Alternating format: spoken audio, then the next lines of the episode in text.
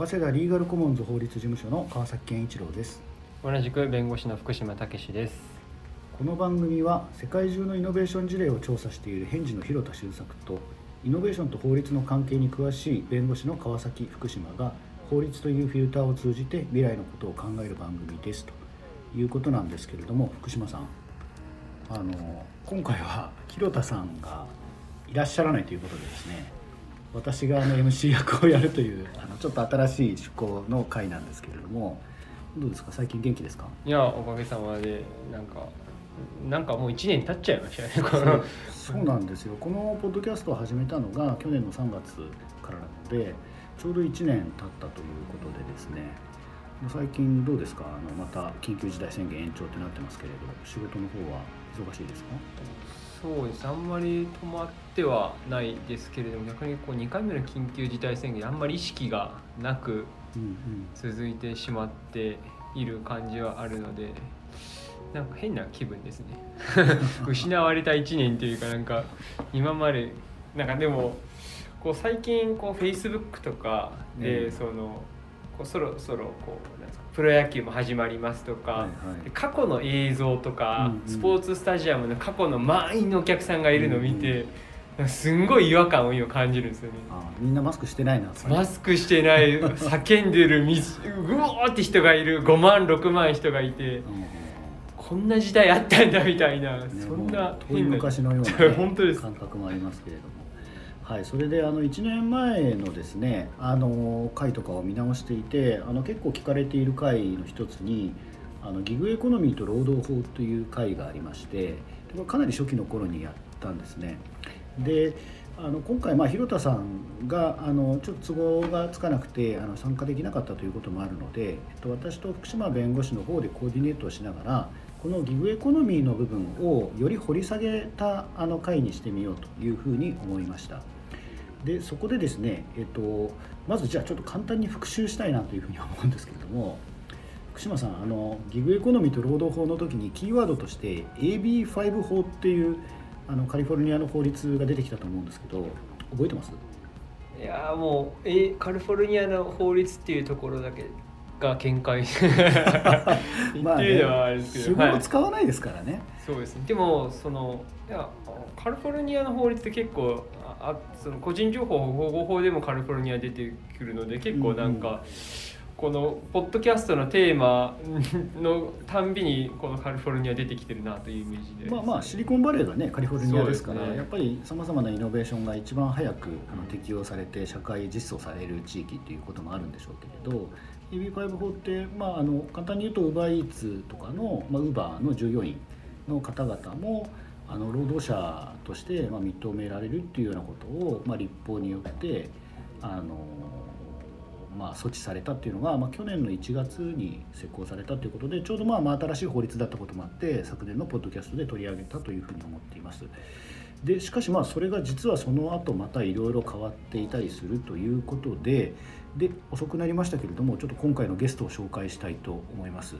えっと、ウーバーイーツユニオンというですね日本であのウーバーイーツをやってる方々のあの労働問題等に精力的に取り組んでいる川上義人弁護士です。はい、あ、弁護士の川上です。川上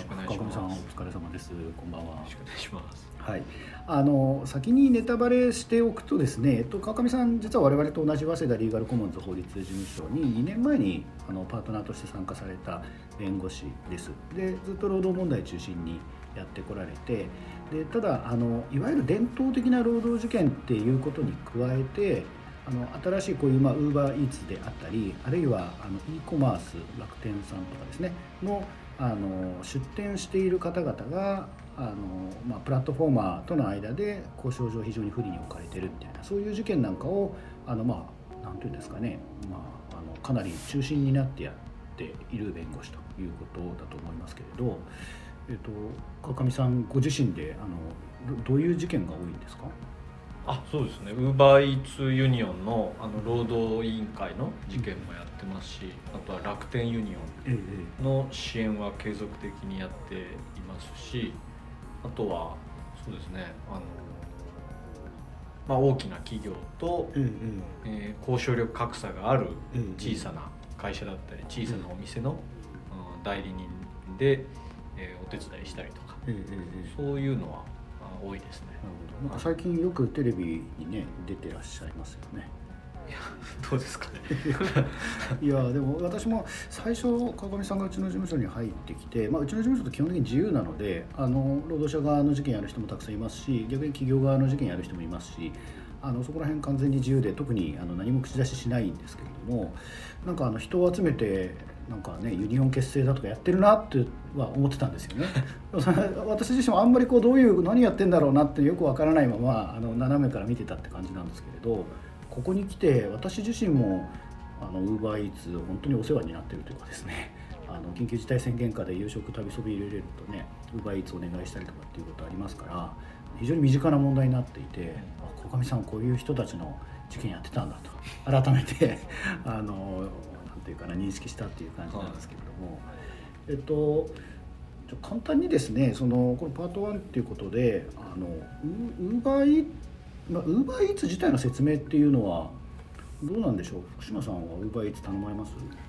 いや僕逆にそのウーバーイーツ使えなくなったっていうかアカウントが 取り消された。え？っていう取り消されたら分かんないですけどその、ええ、なんか物が来ないことが結構あって。でクレーム23回出たらなんかアカウント取り消さ クレーム扱い。いや本当に。物が来なくて3時間待っていきなりキャンセルされましたとか届いてますとかいうふうなのがあったりして。あ本当に、はい、でいやなんかちょっと使いづらいなって言って僕はそうですか。フェードアウトしていった、なるほどなるほど。私はそういう事故はこれまでなかったですけどね。あそうですか。でもまあ世の中的には1年前と今とでもウーバーイーツ、まあ、特にウーバーウーバーイーツっていうものの知名度ってものすごく変わったんじゃないですか、ね、川上さんも最初取り組み始めたのっていつ頃ですか？うんと2016年の2016年あだいぶ前ですね。2016年の9月29日にウーバーイーツは東京で開始したんですよ、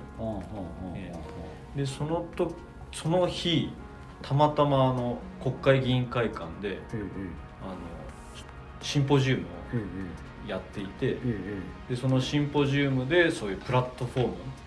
と、そこで働く人たちの労働関係、これからどうなるのかっていうことについてのシンポジウムを企画して、でやってた時に、でその日たまたまウーバーイーツが日本に上陸して、東京でスタートするっていう日だったんですよ。そうなんですねでそれ以来あこれはあの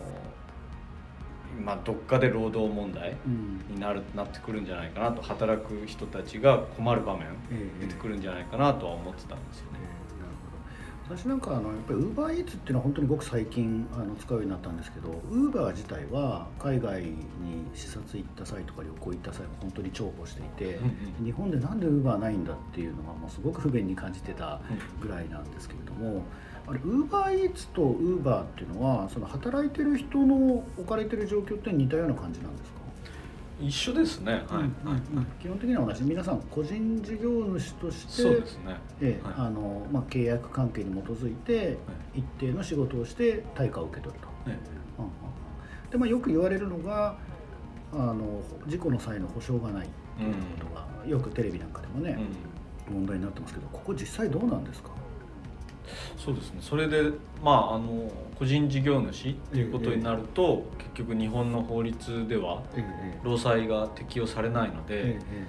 まあ、事故を起こせば、あとはもう自分で何とかしないといけないと、まあ、何の保証もないという状態で、ただ配達してれば、それ事故はつきもの。まあそうですね。交通事故もね絶対起きますよね。絶対起きるもうその職業に内在している危険じゃないですか、うん、そうですねでその部分について何の保証もないので、えそこについてやっぱり配達員の人たちが一番問題を感じていて、なんとかできないかっていうことで、うん、集まり始めたのが2019年の5月。2019年の5月からその労働組合設立のための準備を始めてで半年かけて2019年の10月3日にウーバーイーツユニオンの結成になったんですけどでその時のやっぱりあの要求事項の1番目が、その保険充実させてほしいと、労災保険法の改正、およびその会社ウーバー社の方で、あの事故の保険をもうちょっと整備してほしいっていうのが、あの1番目の要求です、でした。あの多分これ聞いてらっしゃる方は法律全然専門でない方が多いと思うので一個一個丁寧に聞いていきたいと思うんですけれども、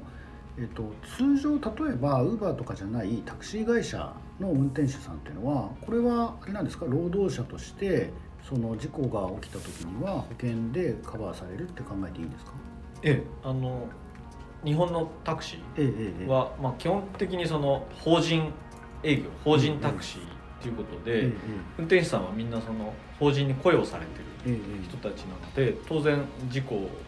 になれば、うん、あの労災が適用されるっていうことですね。ここで言ってるその労災っていうのは例えばあの配達の途中とかに人引いちゃったみたいなこういう場合の保険っていうのはあのウーバーの販売あの配達員の人でもかかってるんですよね。そうですね。ウーバー社はもうサービス始めた時からその対人対物には保険はそこは大丈夫なんですね。だからあのウーバーイーツのお兄ちゃんに引かれたって場合はそこは大丈夫なんですね。であの配達員本人に対する保険はないと、あなるほど。そこがなるほどね、ええ、だから本人が怪我した場合に、本人の労いわゆる労災労働災害としての保険の適用がないっていうのが問題だと、うん、こういうことですね、はい、うん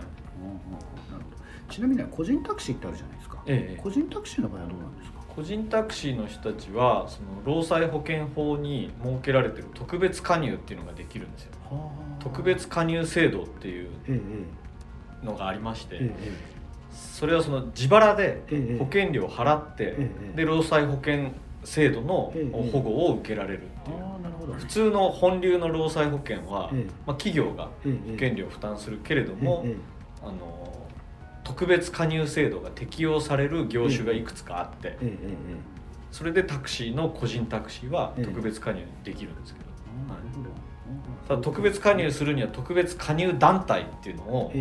その人たちで集まって作らないといけないんですね。東京の個人タクシーってなんかあの提灯みたいなやつと、うん、なんか電電太鼓みたいなやつと2種類あるじゃないですか個人タクシー組合あれっていうのがそういうやつですか？そうですね。ああなるほどね。なるほど。なるほど。じゃあ、えっと、今問題になっているのはそのウーバーイーツとか、まあ、要はギグワーカーと言われるような、あのまあ、働いているそこで働いている人たちが事故を起こした時に自分自身に対して保証を得られない。そういう問題ということですよね。そうん、あともう一つ多分その基本的な概念としてあのお聞きしておきたいのがさっきウーバーイーツユニオンっていう言葉があったと思うんですけどこユニオンっていうのはまあ労働組合的なイメージでいいんですか？労働組合ですね。のことをユニオンっていうええ、いうことでいいですよね、ええ、ユニオンを作ると何がいいんですか？えー、ユニオンを作る労働組合を作れば、まず団体交渉ができますよね。で労働組合が申し入れる団体交渉に対して会社はあの誠実に応じる義務があって、ええ、ただ形ばかりテーブルについて話しましたっていうことではそれ団体交渉に応じてることにはならなくて、うんうんあのちゃんと資料を示した上で説明するだとか、うんうん、そういう誠実交渉義務っていう法的義務が発生して、はいうんうん、でそういう労使健全な労使関係を築きながら、労働環境を良くしていくっていう、まあ、団体交渉ができると。で団体交渉で、えー、交渉が、まあ、だんだん煮詰まっていけば、それを労働協約っていう形で、えー、契約化もできますしそれからあ例えば会社があ一方的な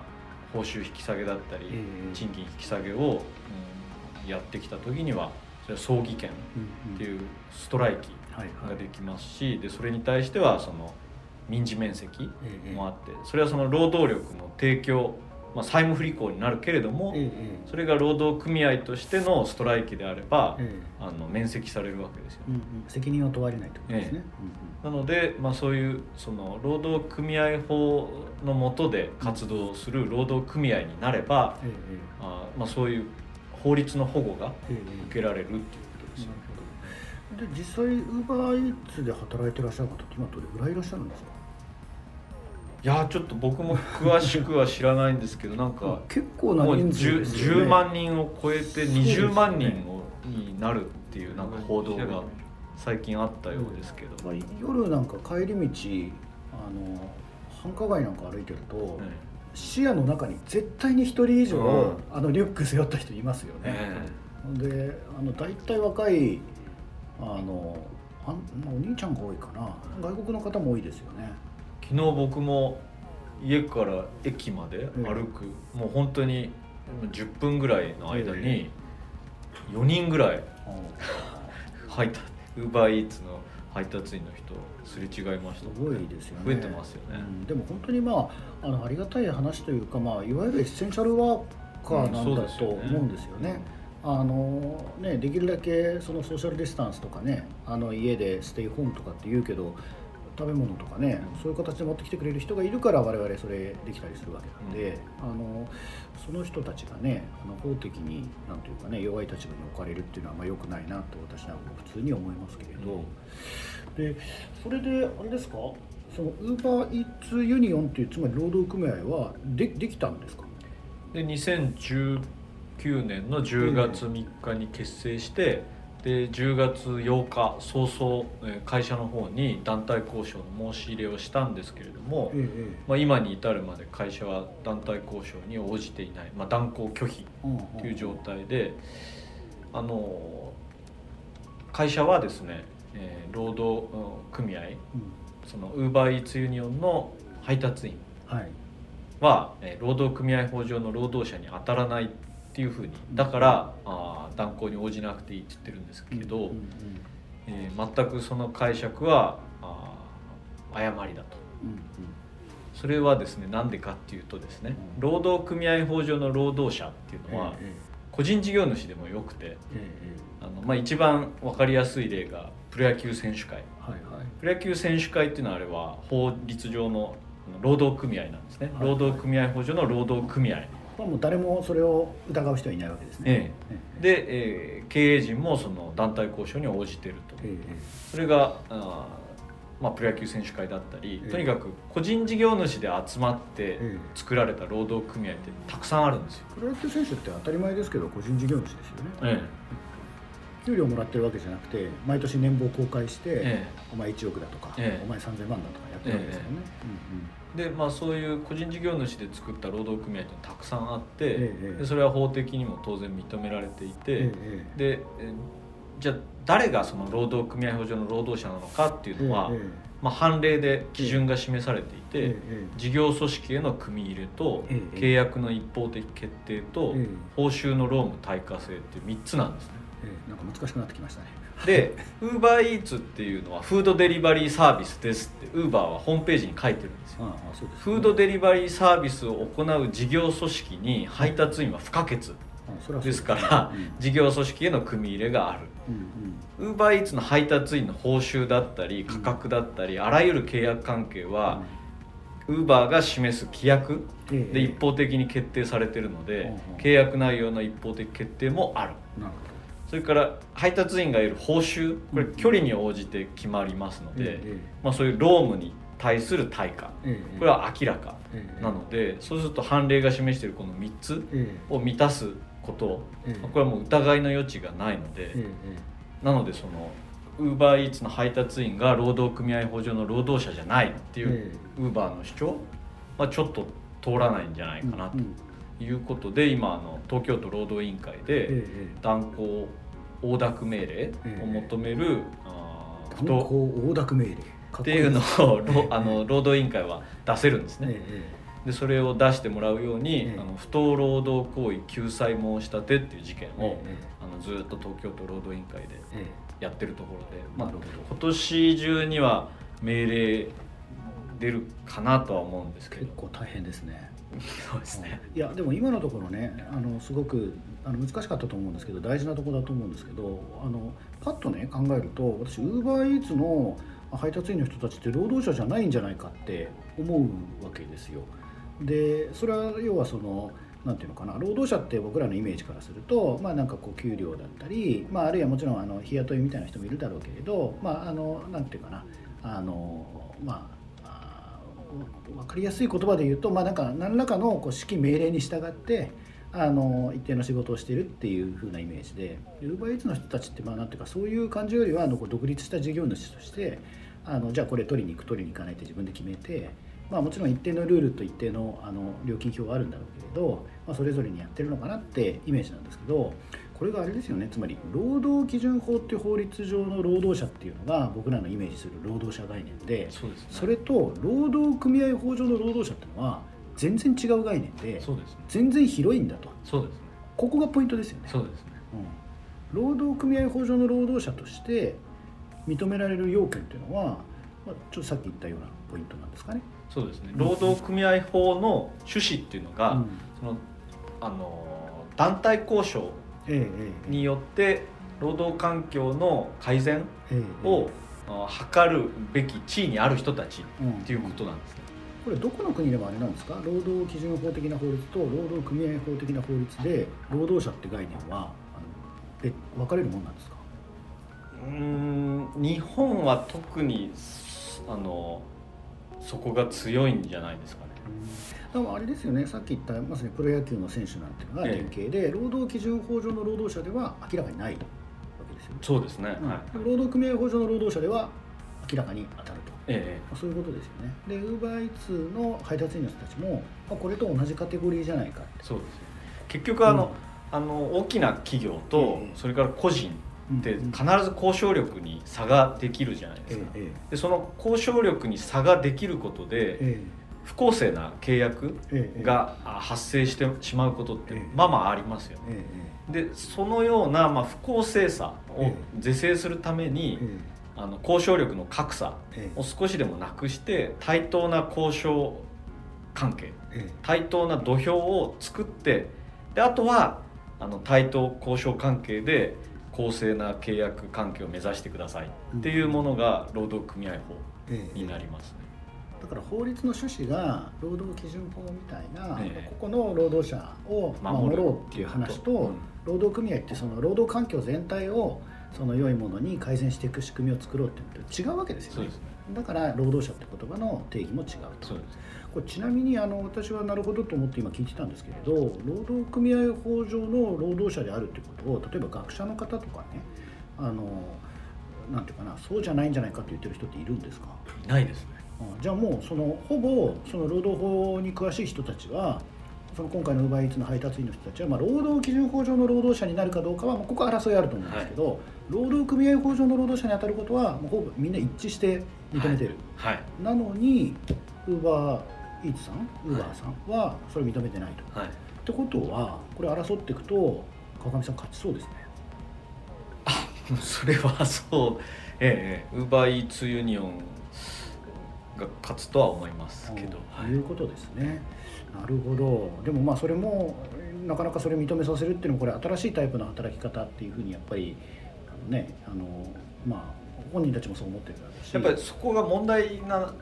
うん、あるのは、ええ、あのこうやってウーバーイーツユニオンっていう労働組合労働者の方が訴え出て、え、で労働者の方で立証しないといけなくて、で会社の方は、まあ、今言ったようにそのあ労働組合法上の労働者に当たるかどうかっていうのは、まあ、学者判例に照らしても学説判例に照らしても、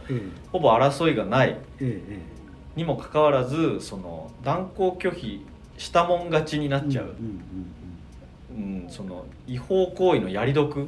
ていうところがあってなので例えばフランスだと2016年の8月にエルコムリ法っていうあの改正労働法エルコムリ法エルコムリ法っていう、はい。はい、あの改正労働法を成立させたんですけど、その労働法の中であのプラットフォーム企業の,、あの断交横諾義務っていうのが書いてあって、まあ、つまりそうやって立法で書いてくれれば、あの立証責任から解放されるわけですよね、もう法律に書いてあるじゃん。あなたたち断交に応じなさいっていうそれだけなので。で応じたくない場合に逆に企業の方で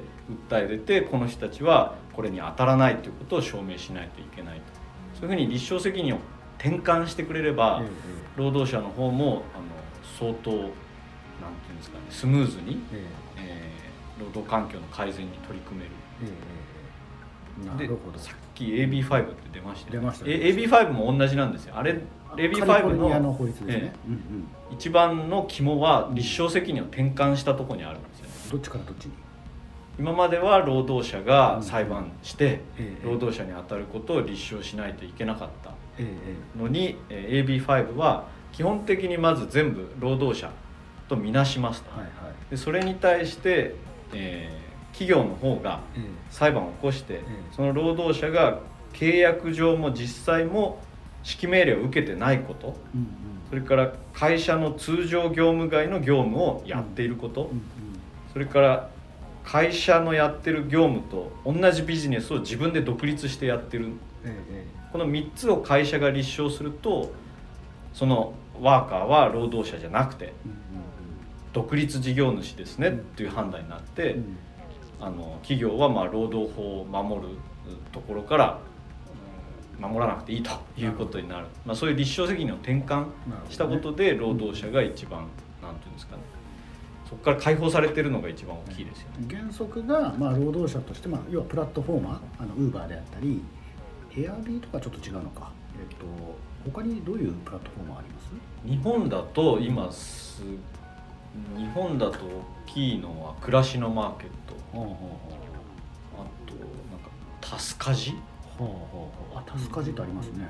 エニタイムスとかクラウドワークス。あクラウドワークスそうですね。ランサーズあはいはいなるほど。そういったところのプラットフォーマーの側にこの人は労働者じゃなくて個人事業主ですよということを証明する義務をそっち側に転換するっていうことが、まあ、必要じゃないかっていうのが今の川上さんのお話ですね。は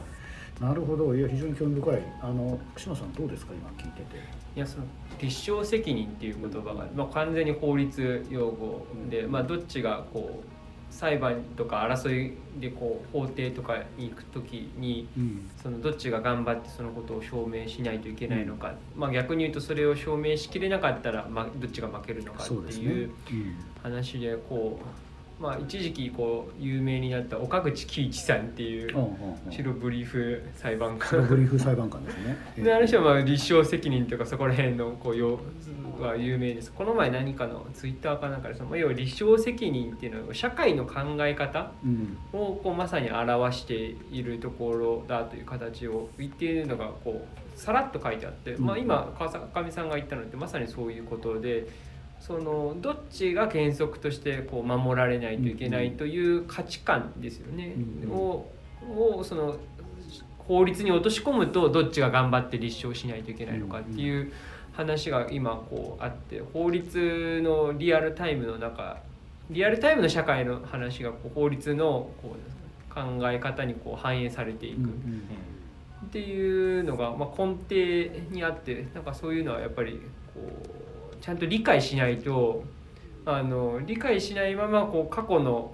なんですかコンテクストに引きずられると多分間違えるんだろうなっていうのは法律的には思いましたね。うんうん、そうですね。いやまああの